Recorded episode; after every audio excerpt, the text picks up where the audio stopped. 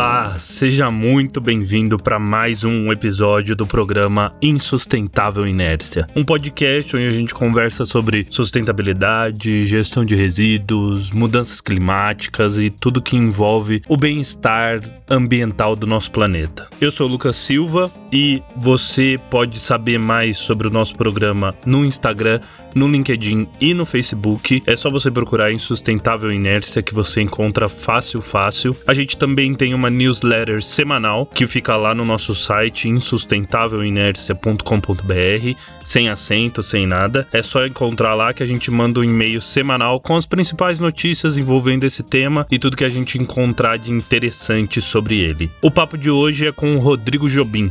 O, jo o, Rodrigo Jobim ele é fundador da Molécula. A Molécula é um programa de incentivo que visa a reciclagem. Então, basicamente, você leva o seu resíduo a um ponto de reciclagem deles, ou como eles chamam, é uma estação de reciclagem, e troca o peso do seu material, dependendo do material, por pontos que podem ser convertidos em produtos ou descontos em alguns serviços. É bem legal o modelo de negócio deles, porque acabou se tornando um negócio, e você pode saber mais sobre o que eles estão fazendo e também alguns pontos que eles têm perto de você no Molécula. O Molécula é igual Google, é com dois Os, então fica M-O-L-E C-O-O-L-A.eco,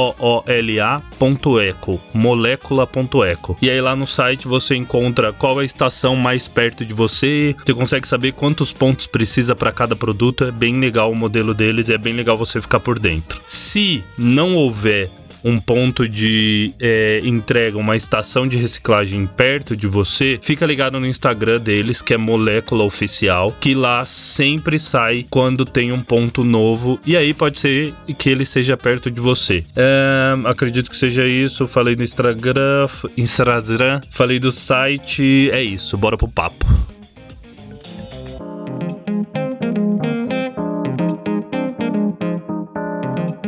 É, Rodrigo, primeiro quero te agradecer aí por dedicar essa horinha. A gente já estava conversando antes, né? Já tem uma hora que a gente está conversando, mas dedicar essa horinha aí para falar um pouco mais da, da molécula. Por favor, antes da gente começar, se apresente, fale quem você é e da onde veio, para a gente já começar a falar de, de molécula aí. Não, beleza, Lucas. Eu aqui agradeço o convite, meu, é um prazer estar aqui conversando com você. Bom, eu, eu digo sempre que eu, eu, não, eu não vim desse segmento, né? é, de resíduo. Comecei minha carreira como consultor de empresas, sou administrador. É, fiz várias coisas durante a minha carreira, trabalhei em grandes corporações é, e teve um momento aí que aconteceu em fevereiro de 2017 que foi um momento, foi, foi uma reunião errada. Eu costumo dizer que foi a reunião errada mais certa que eu já fiz.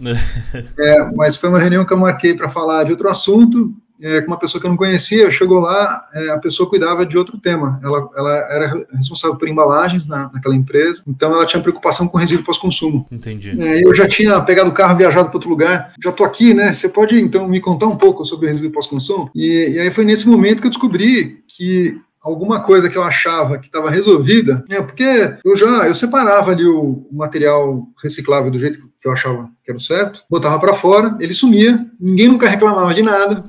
é, eu sabia que tinha é, coleta seletiva, sabia que tinha cooperativa de catador, sabia que tinha reciclador.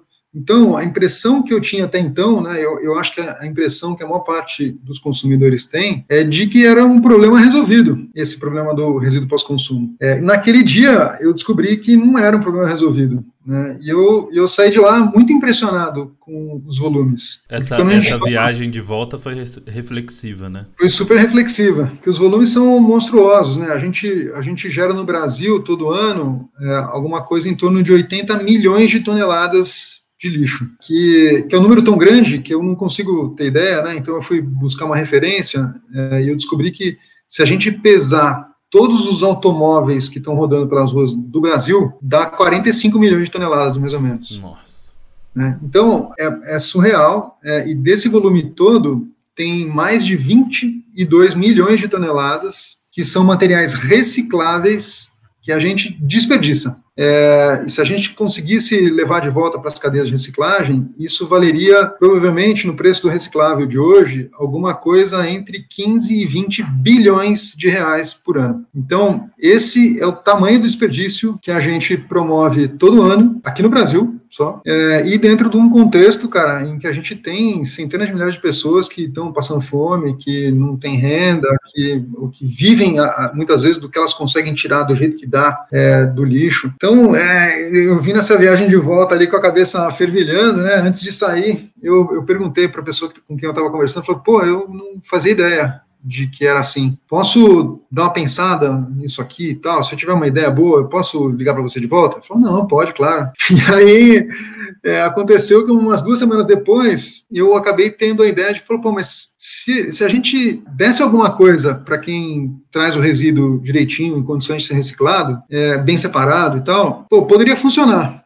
Né? E aí eu fui pesquisar o que, que, se fazia fora do Brasil e tudo, é, vi que existiam modelos assim, né? E aí enfim, acabei achando que valia a pena é, dar um retorno lá para a pessoa. Conversei com ela, falou: tinha uma ideia assim, assim, assim, de dar alguma coisa para o consumidor em troca dele trazer o resíduo. Pessoa, eu, essa pessoa virou para mim e falou: Olha, super interessante, eu converso com um monte de gente, até hoje não veio ninguém me falar sobre isso. É, eu falei: Bom, então tá, então eu vou montar uma abordagem mais estruturada. Com isso, acabou nascendo a molécula. Entendi. Essencialmente, o que a gente faz na molécula é, é isso: a gente tem um programa de fidelidade para incentivar o consumidor a trazer é, o material dele para a gente é, limpo e separado. É, e, e, a gente tem todo um programa educacional para ajudar o consumidor a, aprender, né? Porque a verdade é que esse problema do resíduo pós-consumo é um problema muito novo, né? É um problema que é, os meus pais, na infância deles, não, não tinham esse problema. Né? A quantidade de lixo que se,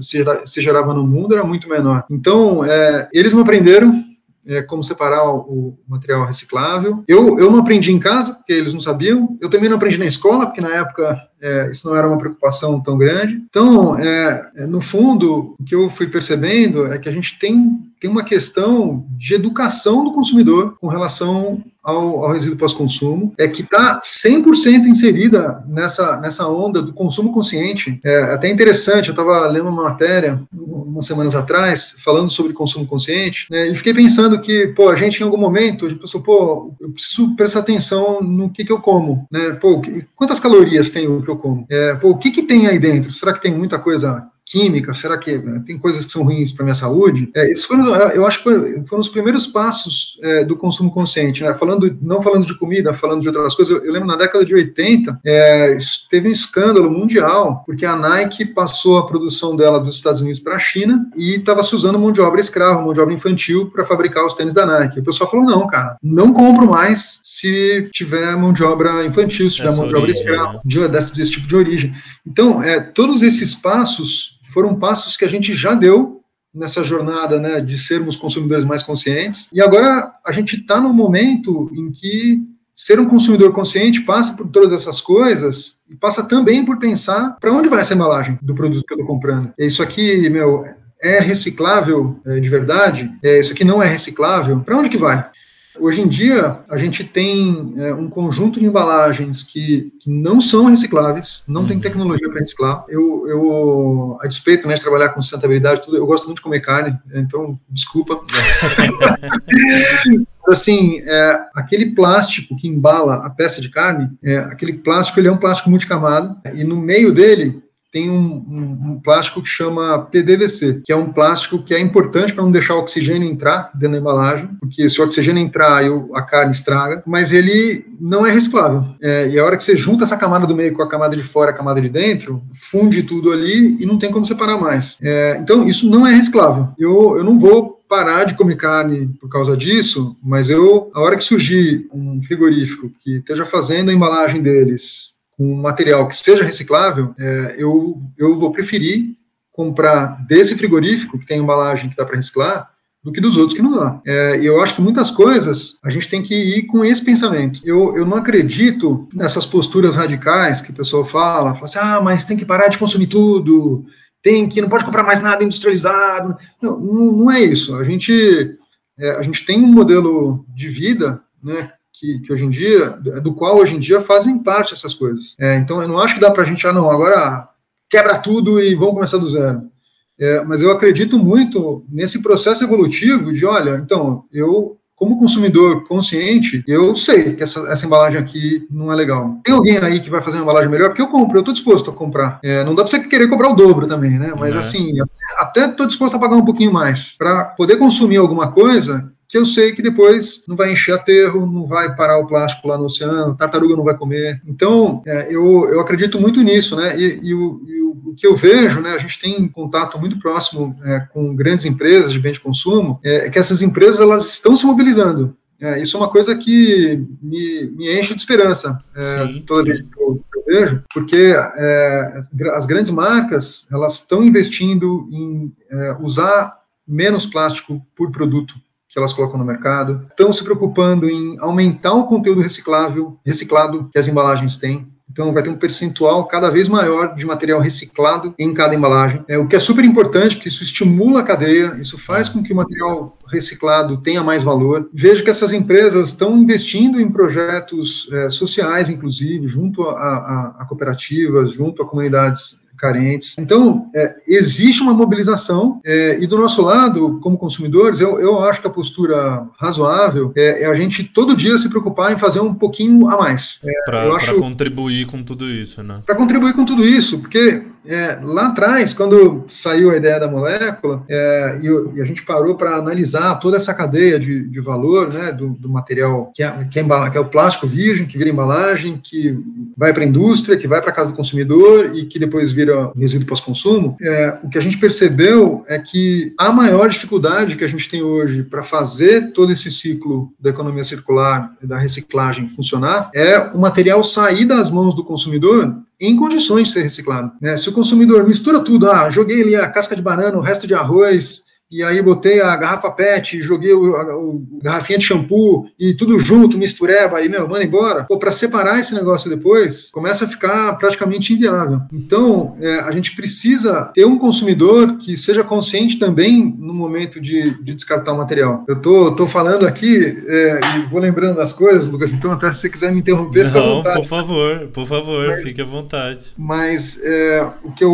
o que eu acho super interessante, né, eu digo sempre, assim, ó, você tem que limpar o material para jogar fora, não pode jogar sujo. E aí é, as pessoas é, falam várias coisas a respeito disso. Né? Falam assim, ah, não, mas vai gastar água. É, então, eu, eu já vi empresa recomendando, ah, lave o material em vídeo, assim. Lave o material. E aí mostrando o vídeo da pessoa abrindo a torneira e lavando a latinha ali. Eu, ve, eu vejo aquilo e falo, não, gente, imagina se todo mundo que consome lata for resolver lavar a latinha na pia. O quanto de água que isso não vai gastar. Exato.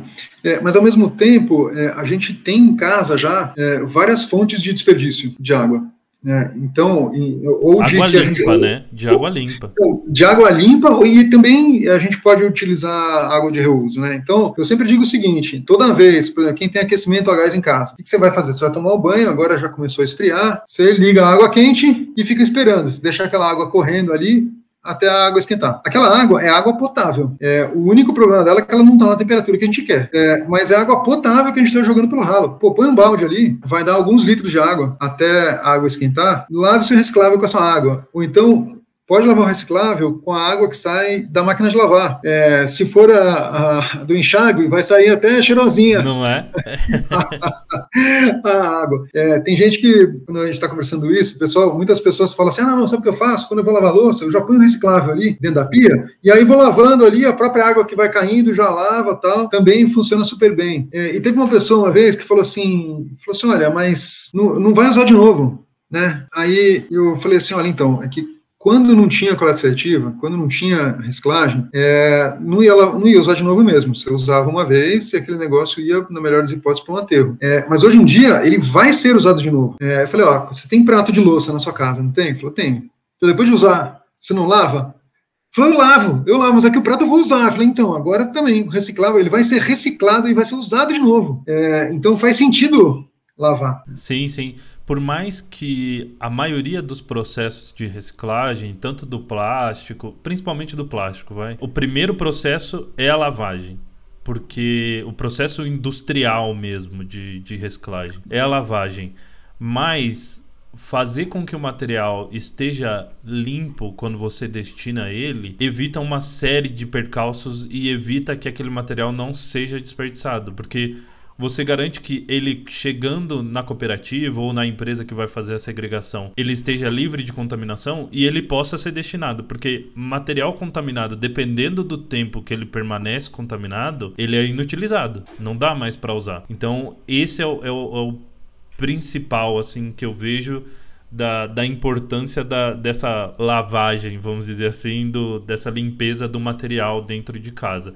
E além disso, você, você prov provavelmente vai falar disso, mas para onde esse material é armazenado, dentro dos containers da molécula e tudo mais, evita uma série de problemas, né, de vetor e, e essas coisas, né? Total, Lucas. Assim, esse, esse é um dos pontos que foi chave para gente, para chegar nessa equação de que o material tinha que estar tá limpo para ser entregue na molécula. Eu nem sei se eu já falei, né, com mais detalhe, mas é, o que a gente montou na molécula, né, foi um é, modelo eu, que... Eu, eu ia falar o, isso, dá uma sumarizada é, no, no modelo. É, é, um modelo em que o consumidor ele vai trazendo material para a gente, a gente vai convertendo esse material em pontos de fidelidade, o consumidor vai juntando é, e depois ele pode trocar por produtos é, dos nossos parceiros. Tem produto é, da Unilever, tem Romo, tem Mãe Terra, tem, enfim, tem várias marcas legais aí para resgatar. Tem produtos é, da Ambev, da Heineken, é, da PepsiCo está entrando agora, tem coisas interessantes para resgatar. Então, é, é, um modelo em que a gente procurou fazer com que ficasse atraente para o consumidor entrar no esforço de reciclagem para que ele pudesse trocar por coisas que ele já consome no dia a dia dele, é, aquele material que ele, era lixo, né? É, era lixo, ia jogar fora, e, pô, e agora tem uma utilidade, que é eu levar isso até uma estação de reciclagem da molécula, entregar o material, é, juntar os pontos e trocar por produtos. É, e eu, particularmente, acho que é uma dinâmica super saudável, né? É, dá até um gosto melhor, assim. Sim, eu diria, eu diria que ela é educacional. Ela é educacional. Sim, é super, super educacional é sobre vários aspectos. Eu acho que tem um aspecto de educação ambiental mesmo, né? As pessoas precisam aprender a reciclar. Tem um outro aspecto é, até de educação financeira, né? Porque as coisas é, na vida funcionam assim, né? Você vai fazendo, você vai juntando, tá e uma hora você troca por aquilo que você quer. É, então, acho que até muito para criança, é, para todo mundo, né? Mas é, em especial para as crianças, acho que é uma, um aprendizado super bacana é, de como que as coisas funcionam na, na, sociedade. Dá uma visão mais global, né? Porque, por exemplo, eu tenho um exemplo que eu ouvi uma vez, eu acho que foi de uma, uma psicóloga, alguma coisa assim, que ela falava assim, olha, não leva a criança quando você vai sacar dinheiro, porque Hoje tá bom que a gente não saca mais dinheiro, né? Mas quando se sacava, quando se tinha a, a prática de sacar dinheiro, não leva a criança para ir sacar dinheiro no caixa eletrônico, porque ela vai achar com o tempo que é só ir lá e pegar. Que tá lá disponível, entendeu? Eu, excelente eu, ponto. Né? Eu, eu, vejo que é, é, é, nesse sentido. Você dá uma visão para a criança do além dali. Tá bom, você consumiu aí seu, seu Danone. Danone é marca, mas tudo bem seu, seu Danone, sua bolacha e tal. E essa embalagem que você gerou, eu não coloco ela para fora e ela some. Ela vai uhum. para um lugar e tal, e você consegue dar esses passos para ela, dar essa, essa visão além do, da bolha dela ali, né, com, com o modelo de vocês. Isso é, isso é, isso é muito legal, é realmente educacional, assim. É, eu, eu acho que tem uma coisa é, que é super importante, né, que hoje em dia a maior parte da, da triagem manual, perdão, da triagem triagem de material reciclável é manual. Então, no final das contas, né, esse material reciclável que sai das residências, é, ele vai passar, ele vai às vezes ficar acumulado algum tempo é, no condomínio, é, para daí ser coletado, para ser levado para uma cooperativa. E se esse material está sujo, a hora que ele chega na cooperativa, pô, a matéria orgânica está apodrecendo, cheio de bactéria, é, atrai mosca, barata, rato. Então, eu, eu acho que tem essa coisa do lavar o material, ela tem um, um componente é, humano, social, que muitas vezes as pessoas não têm dimensão. É, então, é, eu, eu tenho dito muito que é importante lavar, principalmente porque é outra pessoa que vai fazer essa separação depois. Só que ela vai ter que fazer essa separação depois que essa casca de banana aqui já está podre. Depois que o resto de carne com arroz, com feijão que você raspou ali, já apodreceu, já está com verme. Então, esse, esse senso de respeito com o próximo, né, é que eu acho que é, é uma dimensão super importante das pessoas terem, né? Eu acho que a maior parte das pessoas, e eu, eu falo por mim, né, de alguns anos atrás, que eu não, eu não conhecia como é que funcionava, acha isso, assim, ó, botei para fora, sumiu, meu, tá tudo funcionando. É, e na prática, a gente estava conversando sobre isso um pouquinho antes, é, o índice de rejeito que vem na coleta seletiva é muito alto. É, assim, vem entre 35% e 40%. Sim é, do material que, que foi separado pelas pessoas como reciclável, que a coleta seletiva passou para pegar, 35% a 40% é rejeito. Ou é matéria orgânica, ou são materiais que não são recicláveis, o consumidor acha que é. é então, eu, eu, tenho dito sempre que esses 40%, eles são a medida da nossa ignorância como recicladores. Oh, não, né, esse é, eu nunca ouvi, essa percepção nunca tive. Então, é, por isso que eu acho que a questão da educação ambiental é tão importante, porque a gente é muito ignorante. A gente é 40% ignorante. A gente quase, quase que a gente é, acerta um e erra um. Assim, né? É quase caminho. Né? É. é quase um para um. nunca, nunca tinha pensado desse jeito, mas é, é, é dá muito para traduzir mesmo, para quantificar mesmo essa, essa ignorância. É, bom, agora falando um pouco mais de, de modelo de negócio, você já sumarizou e tal, que, se leva o material aos seus, seus pontos de entrega. Provavelmente quem está ouvindo já deve ter visto uma loja. É, é, loja que chama, né? Como, como é que chama? É, a gente vinha chamando muito de loja, uhum. mas é, em determinado momento a gente achou que estava gerando uma confusão é, e não ficava claro na cabeça do consumidor o que, que era aquilo. Então a gente passou a chamar de estação de reciclagem mais ah, recentemente. Isso é, isso é, bem recente, assim, a gente tem chamado de estação de reciclagem mesmo. E aí, quando a pessoa é, leva para a estação, ela pode fazer essa troca. Ela entrega o material, ele é quantificado ali. Ele é por peso ou é por volume hoje? Como é que tá? É por peso. É por peso ou por código de barra. Tem produtos que a gente é, tem parceria com essas indústrias, com essas grandes empresas, é, e eles dão mais pontos. A embalagem Entendi. deles dá mais pontos do que, do que as embalagens em geral. Entendi. É, então, eu, eu, falei do Omo aqui, por exemplo, é, o, aquela garrafa grande do Omo de 3 litros, ela normalmente daria alguma coisa entre 40 e 50 pontos no programa da molécula, é, mas ela, é, ela tem um, um incentivo adicional é, do fabricante, ela vale mil pontos para o consumidor. Então ela sai de 40, 50 para mil. Nossa. É, é super expressivo é, e é um, é um incentivo é, para o consumidor trazer de volta aquela garrafa, porque ele vai ganhar mais pontos e depois ele pode trocar por um produto da mesma marca. E aí, para troca de produtos, qual é a coisa, vamos dizer assim, que você tem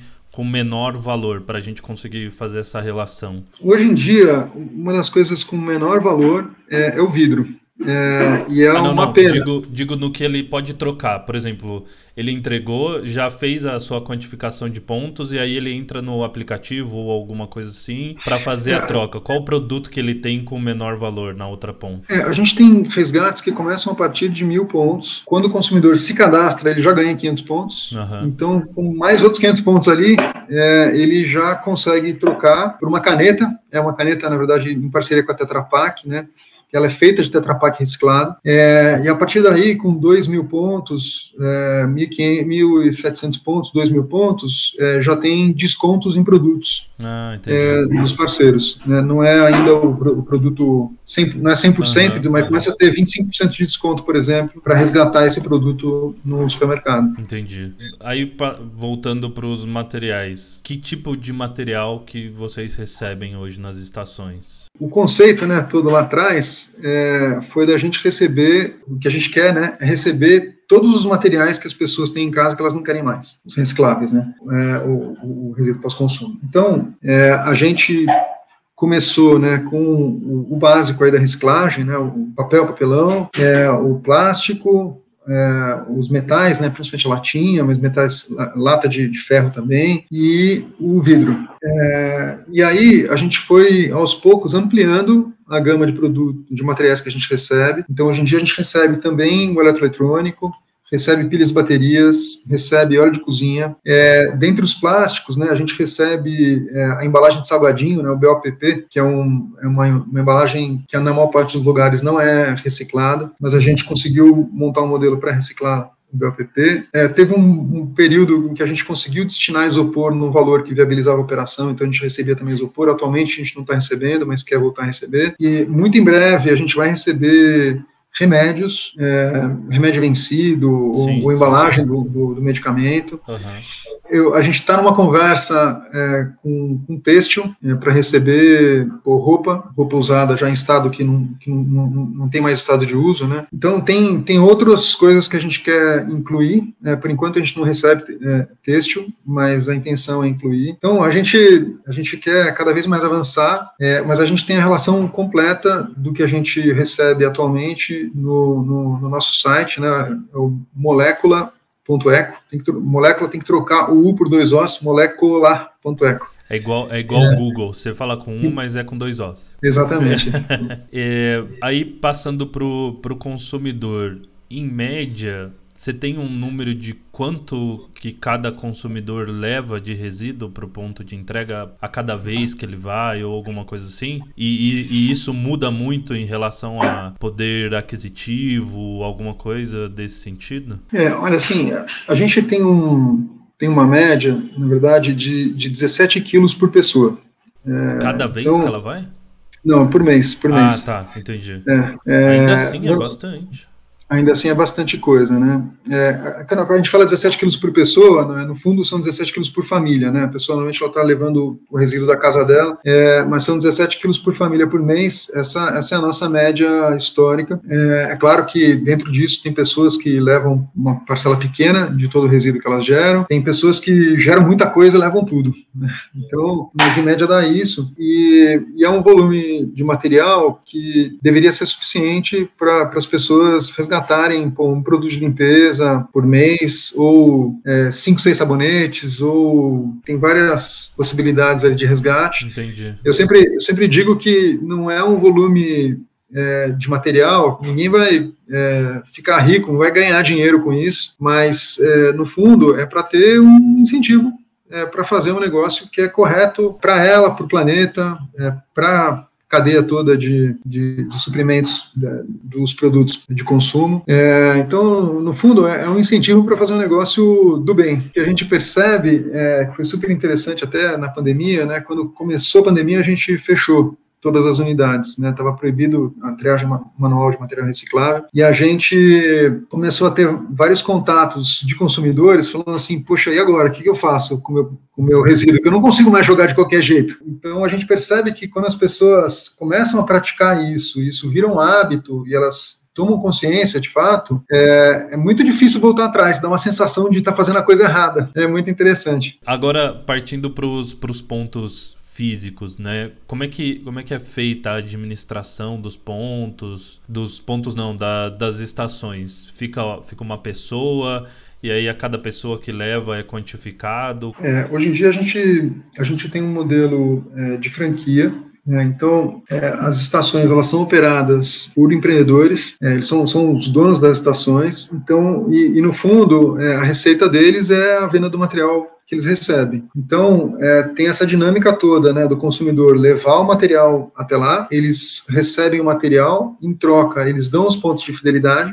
é, para as pessoas, que é um incentivo para elas resgatarem depois em produtos, enfim. É, tem, tem outra, estou falando sempre de produtos, né, mas as pessoas podem, tem, tem várias opções, tem, dá para resgatar desconto em sites, é, dá, e dá para inclusive doar para instituições ah, para ONGs, etc., que a gente cadastra. É, tem pessoas que falam assim: ah, eu não estou interessado em resgatar um produto de limpeza, não preciso disso, tal, se eu quiser eu compro. Assim, então tá, mas então entrega, porque aí você pode depois doar isso para uma, uma instituição e você faz o bem duas vezes, né? Faz não o bem para o é? planeta, a hora que você entrega para a gente, depois você faz o bem de novo, é? doando os pontos para a instituição que e você... Pra, e para a instituição angariar pessoas, ela faz uma diferença para ela, né? Sim, sim, sem dúvida sem dúvida. É, tem essa dinâmica é, da troca dos pontos, né, e depois esse empreendedor, né, ele vai é, acumulando ali o material e ele dá um destino para esse material. A gente tem vários acordos já para destinação do material, é, a gente sempre oferece essa, essa opção, é, mas o próprio empreendedor ele está livre para vender para outros parceiros, para outras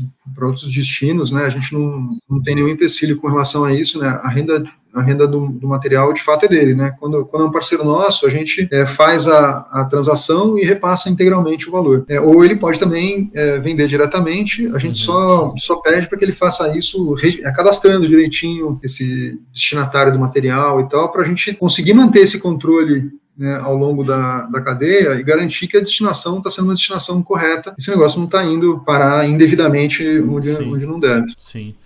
E, e aí, o, bom, você já disse que alguns materiais ele não tem uma, uma, uma destinação, mas você consegue pelo menos aceitar esses materiais que, que não têm destinação para dar uma destinação correta e não valorizar em pontos? Ou, ou você não consegue absorver esse material? É, tem um caso que são pilhas e baterias. É, pilhas e baterias é, é o único material atualmente que não tem pontuação, né, o consumidor entrega para a gente, não ganha pontos, é, e a gente providencia a destinação adequada, é um Sim. custo que a gente tem. Como a gente depende da venda do material para a operação funcionar, a gente não consegue fazer isso com uma gama ampla de materiais, porque daqui a pouco a gente está pagando para trabalhar. Né, e aí nada mais funciona, aí a gente não consegue expandir a rede, a gente não consegue educar mais pessoas, né? não consegue destinar mais materiais da forma correta. Então, é, a, a, maior parte dos materiais para os quais a gente não tem destinação, é, a gente explica para o consumidor que aquele material na prática ele não é reciclável, a gente não vai conseguir destinar e a gente a gente até tem um bichinho de rejeito ali, a gente educa o consumidor, aquele ali a gente pega para jogar fora, é, mas ele efetivamente ele vai ele vai para o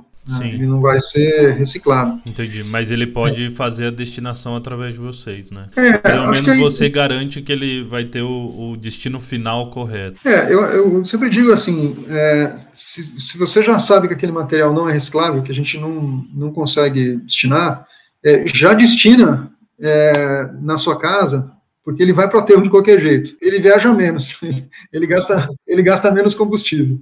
Entendi, entendi. Legal. Desses materiais que você não consegue valorizar e, e, tudo mais, ainda é uma lista grande de materiais versus o que, o que você consegue destinar? Não, a gente consegue destinar, assim, a imensa maioria. É, pensando do ponto de vista é, de volume mesmo, é, a imensa maioria dos materiais, mais de 98%, a gente consegue destinar a gente tem destinação correta. Entendi. Que já é, você consegue absorver e, mandar para um reciclador mesmo, e não para o destino final, sim, né? Sim, é, consegue mandar para um reciclador, isso não, não vai, enfim, vai, vai sempre para um, um, destino correto sim. e, assim, dentro de uma cadeia que gera, que a gente consegue vender o material e ter receita com isso, né, e fazer com que o modelo seja financeiramente sustentável, porque é, eu sempre digo isso, né, uma coisa super interessante, porque quando a gente fala de sustentabilidade, tem muitas pessoas que têm na cabeça dela um paradigma de que se você está trabalhando com sustentabilidade, então não pode ter receita, não pode ter resultado, não pode, não pode, não pode ter dinheiro misturado, assim, porque aí tem, tem que ser uma coisa abnegada. E essa é uma visão super equivocada, né? Ela é equivocada na definição do que, que é é, sustentabilidade. A sustentabilidade, na verdade, ela se define com um tripé. E esse tripé ele é de impacto social, de impacto ambiental e é, de sustentabilidade financeira. É, então, o financeiro ele faz parte da equação, não tem como não fazer parte. Né? É super importante né? isso. Às vezes as pessoas não têm essa dimensão. Né? É, se não for financeiramente sustentável, está fadada a ser uma iniciativa que não expande, que tem um impacto limitado né, que, que sempre alguém vai ter que estar tá injetando alguma coisa ali para ela conseguir se sustentar, né? Exato. É, a única coisa é que é, é, um dinheiro limitado esse, né? Se a gente pega, mesmo que seja uma grande empresa, pega uma grande empresa e fala assim, olha, eu preciso de X por mês porque eu tenho aqui uma é, estação da molécula.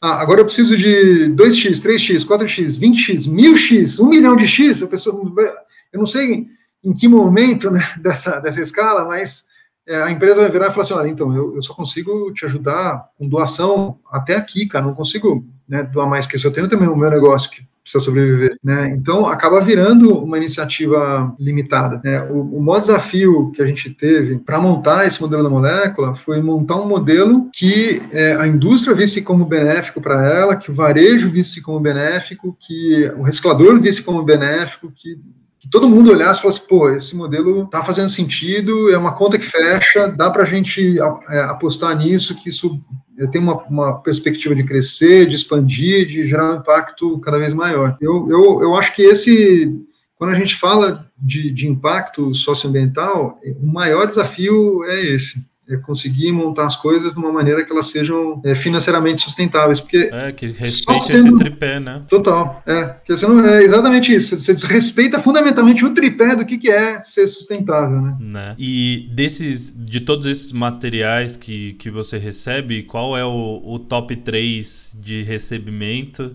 E quais são os mais difíceis assim de, de se valorizar que as pessoas consomem e não sabem que aquilo é um material difícil de se dar destino? É, então os maiores volumes que a gente tem hoje eles são de papel misto. Papel misto basicamente é aquilo que não é o papelão. É, no nosso caso né entra é, o papel cartão entra é, assim tem, tem vários papéis de, de embalagem na verdade que acabam virando papel misto né. Ele não é na nossa separação hoje, né, é, a gente tem o papelão, é, que é um grande volume também, acho que diria que é o segundo maior volume, tem o papel branco e tem o papel misto. Né, e a gente provavelmente vai agora abrir o papel misto em, em, vai ter uma parte que vai continuar sendo misto, a gente vai tirar de dentro o papel cartão, a gente vai tratar isso separado, a gente conseguiu uma destinação interessante para ele separado. E, e aí, depois disso, o vidro caco é, é um material com maior volume, né? acho que até está na frente do papelão. É, o vidro caco, que é a garrafa, é, garrafa long neck, por exemplo, a, a maior parte das garrafas long neck no Brasil, só tem uma exceção. Todas elas, ela, é, pela própria maneira como a garrafa é feita, é, ela não pode ser reutilizada, não tem como reutilizar. É, então, depois que você tomou uma garrafinha de cerveja long neck, ela tem que ser quebrada e tem que ser feita outra garrafa. Não tem como reutilizar. Não dá para é, lavar e usar de novo, né? Não dá. É, as garrafas de 600 ml, elas foram feitas para isso, né? Você pode muitas vezes é, lavar, reinvasa, põe um novo, novo rótulo, põe no mercado de novo, volta, lava, reinvasa, novo rótulo, vai para o mercado. É, as garrafas long neck, não, tem uma exceção super honrosa, que é uma novidade até. É, a Ambev colocou no mercado uma garrafa long neck diferente, que é a garrafa de duplo malte, é, que hoje é a única garrafa long neck que pode ser reinvasada, pode ser reutilizada. Entendi. É, fora essa, todas as outras têm que ser quebradas e você faz uma nova garrafa. E o que, é, o que, que ela tem de diferente assim para conseguir isso? Quem tiver curiosidade, eu até recomendo, e é boa cerveja, então vale a pena, mas é, eu recomendo comprar uma garrafinha é, de duplo malte, long neck duplo malte. A tampa dela é, é, é de um jeito diferente, ela não é aquela tampa de rosquear. Ela tem, ela é mais pesada do que a long neck normal, ela é mais robusta, que é para aguentar mesmo essa movimentação de vai, volta, lava, reinvasa. É, então ela foi toda pensada para poder ser reutilizada. É, foi um trabalho bem interessante que eles fizeram. Entendi. Todas as garrafas de vinho, na verdade, a maior parte do vinho que a gente consome no Brasil é importado. É, não tem cabimento falar em retornar a garrafa é, para a Itália, nem, nem para o Chile, para a Argentina, que estão aqui do lado, né, mas muito menos para a Europa, Estados Unidos, África do Sul. É, então, é, as garrafas de vidro, elas viram todas caco. Então, o vidro, na verdade, hoje, ele é, ele é, um, é um paradoxo, né, porque ele tecnicamente ele é um material que você pode reciclar infinitas vezes, é, mas economicamente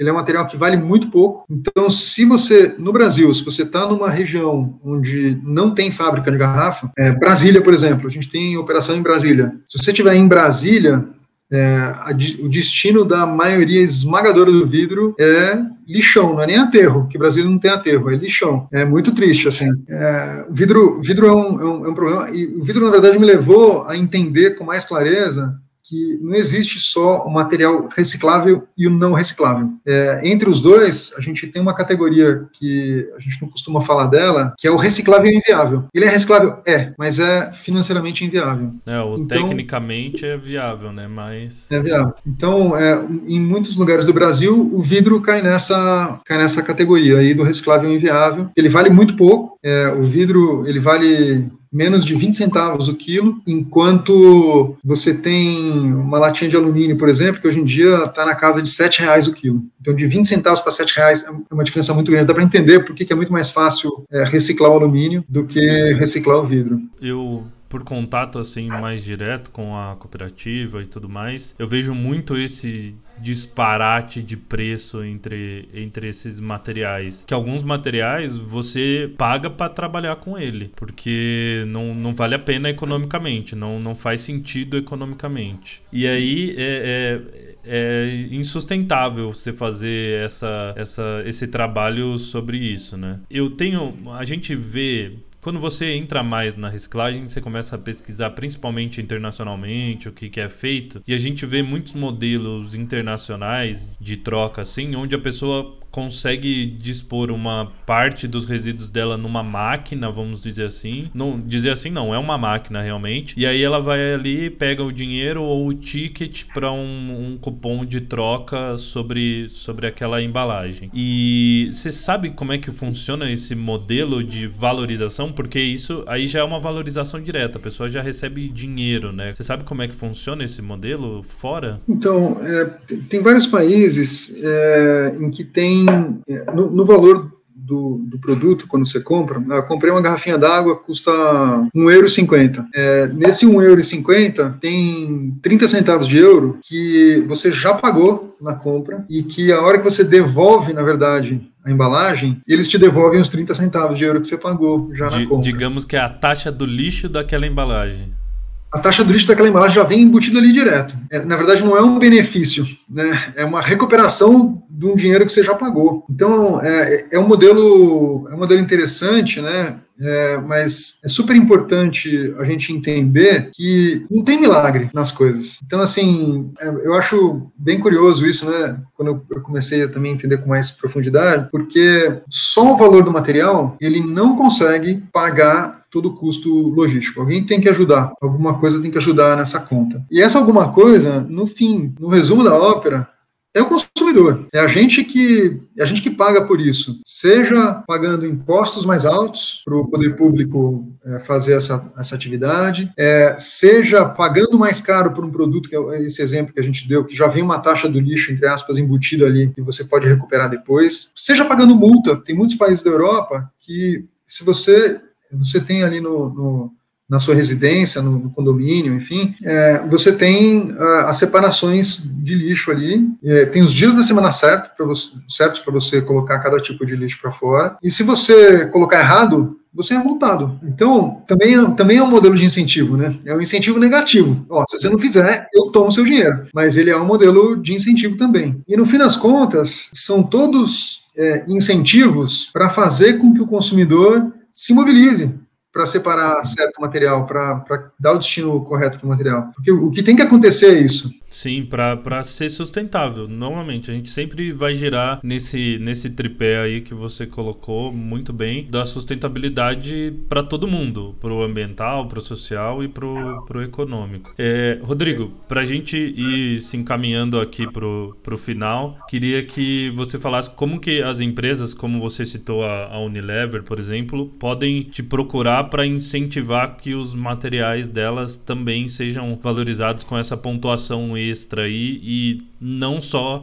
pelo valor do resíduo, e sim por um incentivo que a empresa dá para que aquele material tenha um destino correto. Então, todas, todas as empresas que, que acharem um modelo interessante, que quiserem participar, é, são super bem-vindas. É, a gente montou o modelo de uma forma em que a gente quer, de fato, o engajamento do maior número de empresas possível. A gente tem uma consciência muito forte de que é, esse problema do resíduo pós-consumo é um problema grande demais e complexo demais para qualquer empresa resolver sozinho. Então, a gente tem que dar a mão e ir junto mesmo. Pode entrar em contato com a gente pelo e-mail contato@molecula.eco Sempre lembrando, né, moléculas tem que trocar o U por dois Os, molécula.eco, é, e a gente vai retornar. A gente tem todo o interesse em ampliar a nossa, nossa rede de parceiros. Legal. E, por favor, divulgue aí redes sociais, o que, o que você quiser e também onde as pessoas podem encontrar pontos aí para começar a destinar o, o, material delas. Legal. A gente, é, bom, vocês podem encontrar a gente no, no Facebook, no Instagram,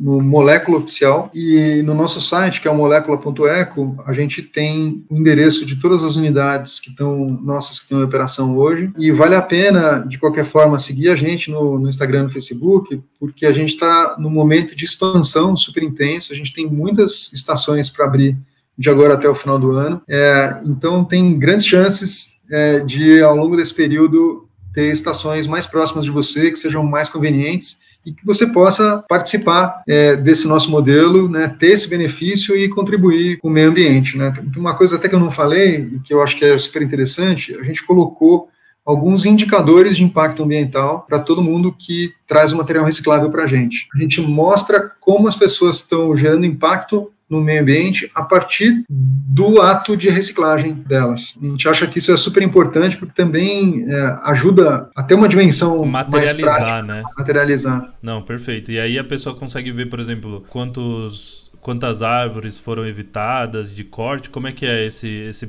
essa parte? É, a gente tem quatro indicadores que a gente coloca no site. Foi a primeira versão dos indicadores. A gente está trabalhando agora numa segunda versão, vai ficar mais legal. Mas a gente consegue mostrar para a pessoa quantas árvores eh, deixaram de ser cortadas, quanta água deixou de ser consumida ou contaminada, é, quanto de energia elétrica foi é, poupado e ah, e quanto de CO2 deixou de ser emitido Entendi. na atmosfera. Legal, não, muito bacana isso. Eu não, quando eu conheci lá atrás ainda não, não tinha essa, essa materialização e é bem bacana ver que vocês já, já pensaram nessa parte. Rodrigo, muito obrigado, muito bacana o modelo. A gente tem aí conversado já há algum tempo para trazer o modelo para cá também, para Paulínia, e com certeza vai dar certo num, num futuro próximo aí. Muito obrigado. Maravilha, foi um super prazer, Lucas. Obrigado a você.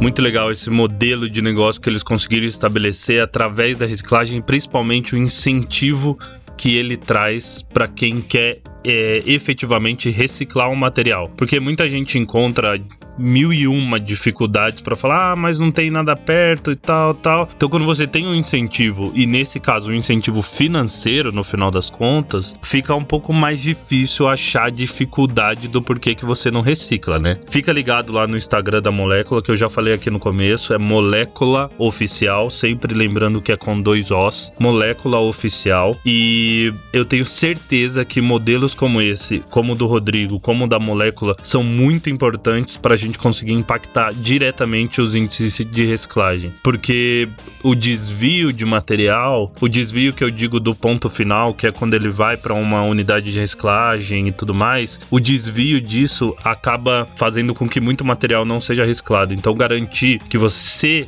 como consumidor está entregando em um ponto e que ele vai ser reciclado é muito importante. Bem bacana. Uh, ah, Para a gente finalizar, não esqueça de seguir a gente no Instagram, LinkedIn e Facebook, tudo em Sustentável Inércia, é facinho de achar. E também de assinar a nossa newsletter semanal que fica lá no site, insustentavelelinércia.com.br na semana que vem tem papo também. Eu já gravei esse papo. O papo da semana que vem é com o Simão da RUT Brasil, o RUT Institute, na verdade. É bem bacana, tá bem bacana o papo com ele também. Se você quiser ser notificado de quando o episódio sair, basta seguir a gente no seu player de música preferido. Spotify, Deezer, é, Amazon Music, tudo isso é só seguir que aí quando tiver um episódio novo você é notificado. Eu acredito que você me escuta na semana que vem. Se você for ver as datas dos programas, pode ser que não seja tão semanal assim, mas estarei aqui. Um abraço. Tchau, tchau.